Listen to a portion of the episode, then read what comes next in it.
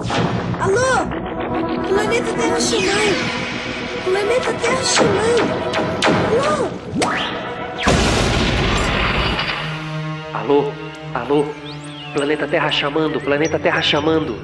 Esse é mais um Wikipod de Felipe Solari, o seu podcast biográfico com histórias incríveis onde tudo pode acontecer.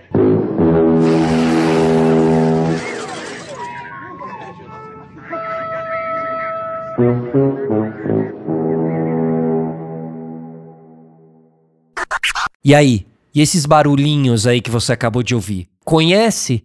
Se você conhece, eu já te dou os parabéns de prima aqui, porque esses são os sons que obviamente nós humanos usamos para obviamente nos comunicarmos com a incrível nave mãe, né?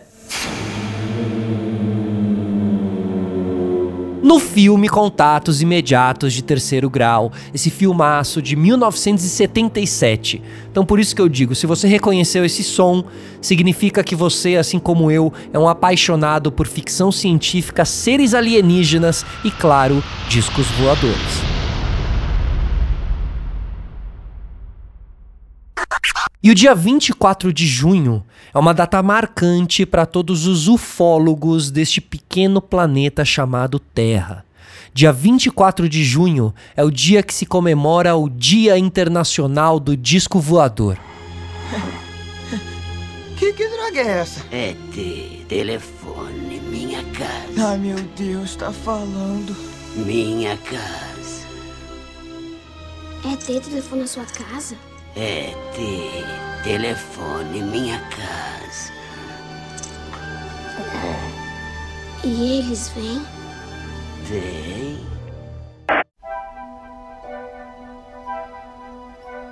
Portanto, se dia 24 de junho é o Dia Internacional do Disco Voador, essa é uma data, né? Com certeza, muito importante. É a principal celebração do ano de um ufologista. Que é um nome muito legal também. Dá vontade de você ser ufologista só porque, né? Ufologista. Então é chamado de ufologista quem estuda a existência dos UFOs, que é uma sigla em inglês de UFO, Unidentified Flying Object. É que aqui em português a gente transformou em OVNI, objeto voador não identificado. Mas a gente abrasileirou, né? A gente não. Aqui, se você é, estuda tudo isso, você não é um ovniista, você é um ufologista. A gente abrasileirou a sigla em inglês, certo? Então, essa, data ela surgiu em 1947, quando o aviador Kenneth Arnold estava lá voando próximo ao Monte Rainier, no estado de Washington, nos Estados Unidos. E ele estava ali numa boa e de repente avistou nove nove objetos voadores não identificados voando ali pela região. Então vocês imaginam, né, o que o cara deve ter sentido naquela época, naquele momento, na verdade, quando viu aquelas luzes brilhantes. Eu sempre traço um paralelo um pouco com o que devem ter, sentido os, os índios quando viram as caravelas portuguesas chegando ali no fundo do horizonte, né? Os índios que viviam na sua terra normalmente e não conheciam a existência daquilo tudo, de repente vê uma nave muito louca, é uma nave, uma embarcação e pessoas também completamente diferentes. Então sempre traça um pouco esse paralelo, que é o que a gente vai sentir um dia assim quando eles chegarem e tal. Eu já trabalho com o futuro, já. A gente precisa pensar nessas coisas, correto? Correto, né? Se você tá, tá no play aqui até agora me ouvindo, é porque você também acredita nisso tudo. Que um dia eles chegarão. E naquela época, em 47, a ficção no cinema sempre falava muito sobre as invasões do planeta Terra e os ETs chegando e destruindo todo mundo com os raios lasers e tudo mais, aniquilando todo mundo.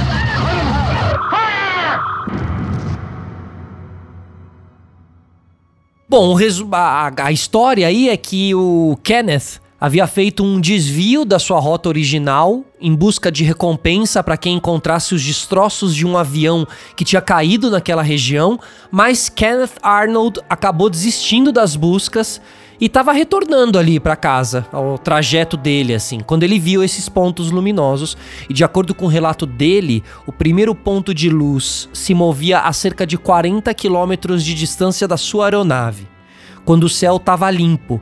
Ele inicialmente pensou que pudesse ser apenas o reflexo de uma janela de avião, mas meio minuto após esse primeiro reflexo, Exatamente como se a luz do sol tivesse refletindo em sua direção por meio de espelhos, ele começou a ver uma série de outras luzes se movendo tipo muito rapidamente para o norte do Monte Rainier.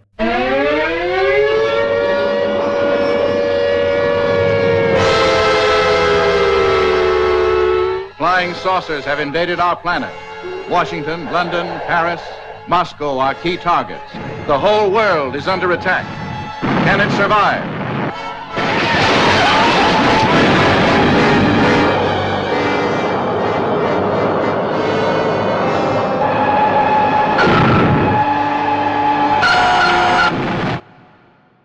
Então, para sorte do Kenneth Arnold, ele não estava passando por uma invasão alienígena como o clássico filme Invasão dos Discos Voadores de 1956, que é esse trechinho que vocês acabaram de escutar. Eram sim objetos estranhos, brilhando, é, se movimentando muito rápido, e a curiosidade fez com que ele mudasse mais uma vez a rota para refazer o trajeto desenhado no céu pelos objetos voadores não identificados. Quando ele desceu do avião, ele foi calcular uma estimativa do trajeto percorrido pelos OVNIs e o tempo gasto para fazer aquele trajeto, né? E o resultado foi uma velocidade média impressionante de 2.700 km por hora, o que é algo inimaginável para qualquer aeronave, muito mais em 1947. Indianapolis, Aries 31 has traffic 2 o'clock, slightly above. Can you say aircraft type? Uh, negative, Center. Uh, no distinct outline. Tell you the truth, the target is rather brilliant. Wait a second. He's heading right for my windshield. The traffic is approaching head on. Ultra bright and really moving. And right by us, right now. That was really close. 31, do you wish to file a report of any kind of it? I wouldn't know what kind of report to file, Senator.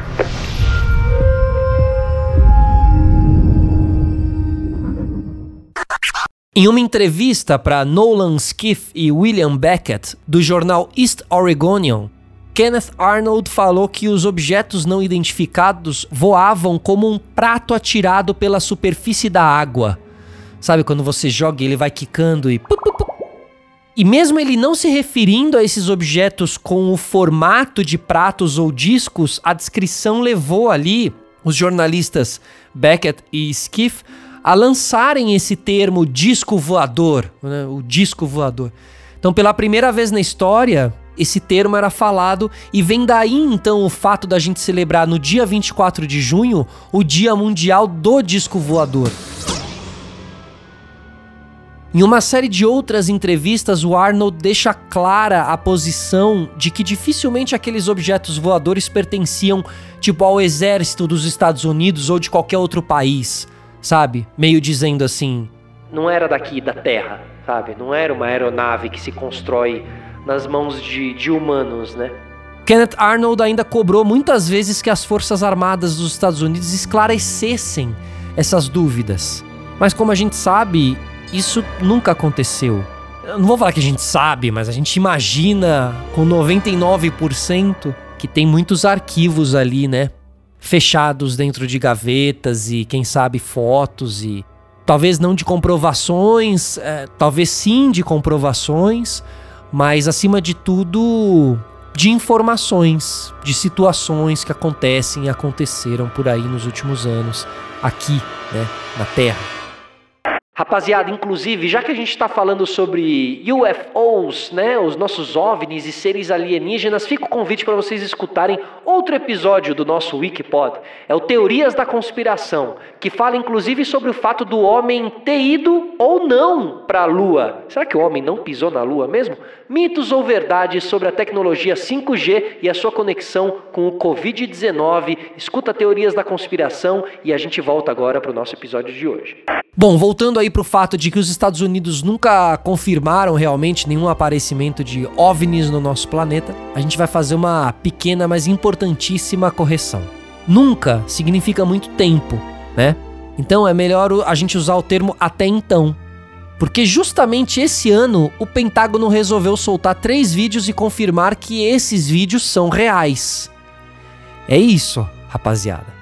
Para vocês que achavam que a gente estava sozinho e soberanos nesse universo, ei lá, melhor a gente olhar para o céu com mais respeito e menos egocentrismo. Não só para o céu, mas para gente, entre a gente também tá? Na verdade, somos só um grão de areia nesse universo infinito. O Pentágono retirou, na verdade, o sigilo de três vídeos gravados por pilotos da Marinha Americana que mostram objetos voadores ali não identificados, os, os OVNIs. Esse conteúdo já circulava já há uns anos na internet, mas essa foi a primeira vez que o governo norte-americano se pronunciou sobre o caso e confirmou que é verdade, aquelas filmagens são verdade, assim. Então, não é filme, não é ficção, não. Vamos escutar aqui o que fala o piloto da Marinha em janeiro de 2015. There's a whole fleet of them. Look on the ASA. My gosh. They're all going against the wind. The wind's 120 knots from the west. Look at that thing, dude. That's not our LNS though, is it? It's not. That is the LNS, dude. Well, if there's like... Look at that thing. Bom, o vídeo vale a pena vocês pesquisarem aí na internet, quem tiver afim. Você pode colocar aí Pentágono, em inglês tá Pentagon, é, UFO, que vocês provavelmente vão ver esse vídeo, tá? O vídeo é surreal. o vídeo é surreal. Enfim, quase não tenho o que dizer. E o segundo vídeo é mais antigo, foi postado em novembro de 2004, captado por um outro piloto da, da Marinha, o David Fravor, porque os caras têm ali no, no avião, né, o, a câmera que acompanha o objeto voador e tal, porque se fosse um avião, um outro avião, essa câmera também acompanha, tá? É a mesma câmera que acompanha os, os objetos para você atirar. Então, o David Fravor, que foi esse, esse piloto do segundo vídeo, ele disse para CNN em 2017 que esse objeto se, se deslocava de uma forma irregular, que é um, é um relato também que a gente ouve muito. Abre aspas. Quando me aproximei dele, ele acelerou rapidamente para o sul e desapareceu em menos de dois segundos. Fecha aspas. E ele ainda re relatou acrescentando, abre aspas. Era como uma bola de ping-pong quicando em uma parede. Fecha aspas. Então assim, né? Uma bola de. Você lembra aquele joguinho que você ia. que a, a, bolinha ia pingando nas paredinhas e você ia tendo que evitar e tal? Então, voos irregulares, voos que não, que não fazem sentido na nossa lógica aqui da Terra, digamos assim.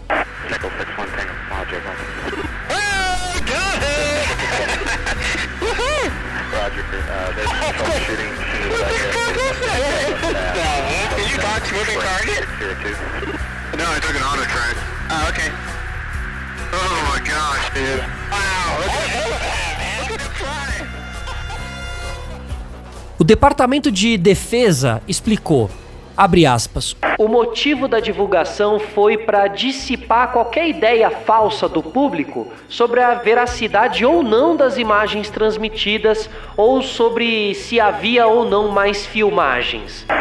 Então eles quiseram dizer assim, olha, divulgamos para dizer que é verdade e que não tem mais outras, outras filmagens sobre o que, o que é, é isso aí. Quase que meio que tirem suas próprias conclusões, assim, né? O Pentágono também acrescentou que o fenômeno aéreo ainda não foi identificado. O fato de do objeto ser classificado pelas autoridades como um OVNI, um objeto voador não identificado, não necessariamente significa que ele seja de fora da Terra simplesmente significa que ele é um objeto que voa que ainda não identificaram, tá? Muitas vezes a gente acha que o OVNI é só o fora da Terra. Não é. Mas é que se você não identifica em tempos de Google, pô, alguma coisa muito estranha tem então, né? Imagina se você ganha um novo coleguinha aí de, de colégio, de faculdade, de trabalho. Esse coleguinha não tem Facebook, não tá registrado em nenhum lugar, não tem, ele é um amiguinho não identificado. O que, que você vai achar? Vai achar alguma coisa muito estranha desse amiguinho não identificado, né?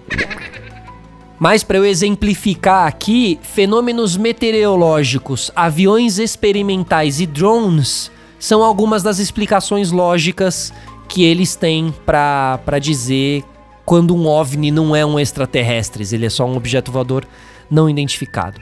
Agora, pessoal, o lance é o seguinte: pro Pentágono chegar e soltar essa notícia, tem muito mais coisa reveladora para vir aí a qualquer momento, né?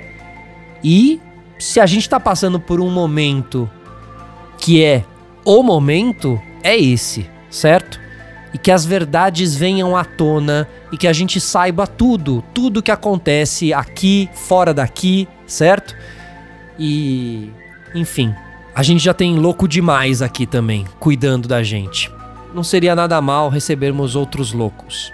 Pessoal, esse foi mais um Wikipod, o seu podcast biográfico com histórias incríveis contadas por mim, Felipe Solari. Se você ficou aqui até o final, não sei se você pegou a referência lá no começo do programa, mas era o Mundo da Lua, a série do Lucas Silva e Silva, que sempre se gravava e se gravava assim, né? Dizendo que ele falava diretamente do mundo da lua, onde tudo pode acontecer. Até a próxima.